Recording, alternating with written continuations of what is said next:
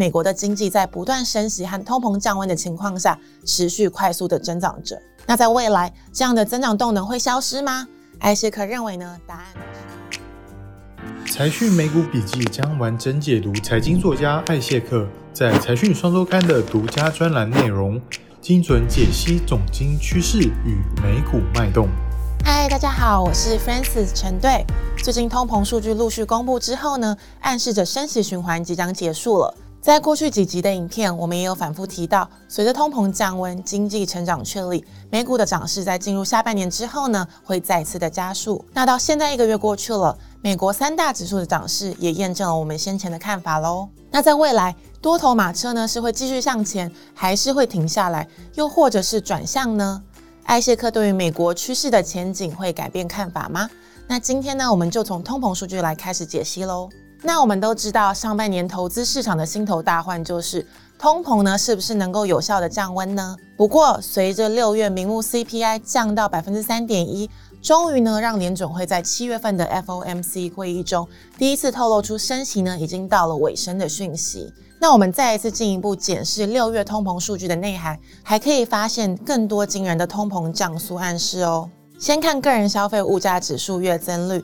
明目指数和核心数值分别呢只有百分之零点一六和百分之零点一七，转换年率呢都不到百分之二。消费者物价指数年增率更显示了惊人的通膨转向，核心 CPI 月增率同样降到了百分之零点一六。但值得注意的是呢，占比将近一半的房租指数月增率还是高达百分之零点五六。从这个角度来看呢，核心通膨居高不下的问题，目前呢只有靠房租在拉抬而已。一旦呢房租开始减速，那么整体核心通膨的下行轨道还会再进一步的加速。换句话说呢，通膨数据随着房租降温后呢，还有可能再继续向下探底，这也就几乎确定了联准会的升息循环将在七月走到尾声。当然呢，下半年原物料有很大的几率受到俄乌战争，还有中国经济复苏出现跌升反弹的走势，一定程度上呢会稍微拉抬通膨。不过呢，这个需要担心吗？其实不用哦。我们从核心生产者物价指数来看，目前呢已经快到通缩的边缘，因为核心占比远大于原物料，所以呢，就算原物料价格有可能拉抬，但是呢还是不足以扭转整体通膨的下行趋势。那另外呢，在七月的会议里，鲍尔呢也清楚地表明，九月的升息和不升息不会是既定路线。会议呢也不再只是强调货币政策做得太少，造成通膨的风险，反而呢是强调做得太多和太少的双向风险哦。同时呢，也承认目前呢是属于中性利率的偏高水平哦。那从以上种种的情况来看呢，鲍尔呢已经开始在为货币政策的转向做准备了。那这样一来呢，升息循环的结束，还有降息循环的启动，就会是水到渠成的事情喽。接下来呢，在解析经济成长的数据之前呢，希望呢大家能帮我们的影片按赞和分享，让 YouTube 演算法将影片分享给更多的人哦。好，那了解完通膨的状况之后呢，经济增长的部分有没有出状况呢？最新的第二季美国 GDP 数据再度强劲增长了百分之二点四。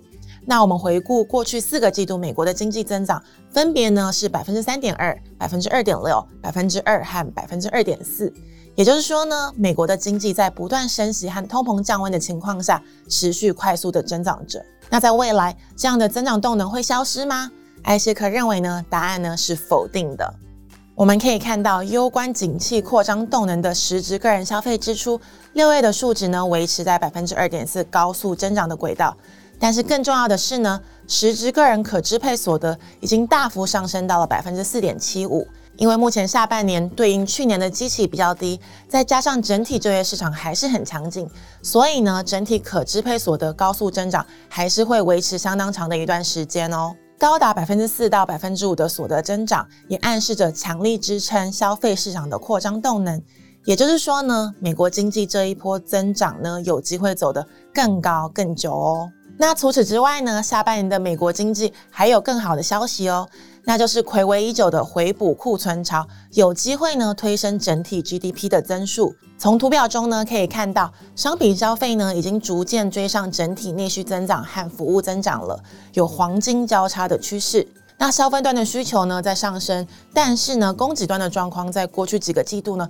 却是出现了痛苦的库存调整期。这个呢也是压低经济和资本市场的原因之一。那这样的情况在过往二零零三年和二零一一年的复苏到成长的转换期间也都有出现过。那从过去的经验来看呢，一旦库存调整接近尾声，后续的回补库存需求就会成为推升经济扩张的重要动能之一了。因为这一次库存调整的修正幅度大于前两次，所以乐观来看，库存回补的需求也可能会十分惊人哦。那最后一个确认景气调整期结束、成长期深化的数据，就会是消费者信心指数了。包括这次在内的过去四个景气循环，都可以看到从复苏期过渡到成长期时出现陡降的趋势。那这主要呢是因为通膨扬升、库存大增、景气前景不明，还有货币政策收紧所导致的。但是在调整期结束之后呢，依然强势的经济增长，对应到通膨降温、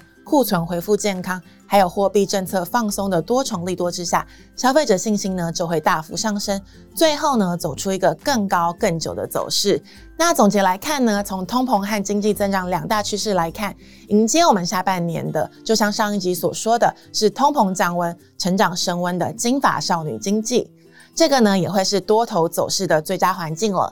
所以千万不要因为涨高，然后自己吓自己，轻易的出脱持股或是反向操作，反而呢应该静下心来，持续在市场回落择优布局，耐心持有，这样呢才有办法在指数走得更高更久的景气成长期行情中，持续站在趋势正确的一方。好的，那以上呢就是今天的美股笔记。你认为美股会持续往更高更久的多头趋势成长吗？A 当然会，美股多头趋势不会改变。B 不会，经济正在衰退，多头格局将会调整。C 还有很多利空因素，现在的涨势呢只是昙花一现。欢迎留言讨论你们的想法，那我们下期再见喽，拜拜。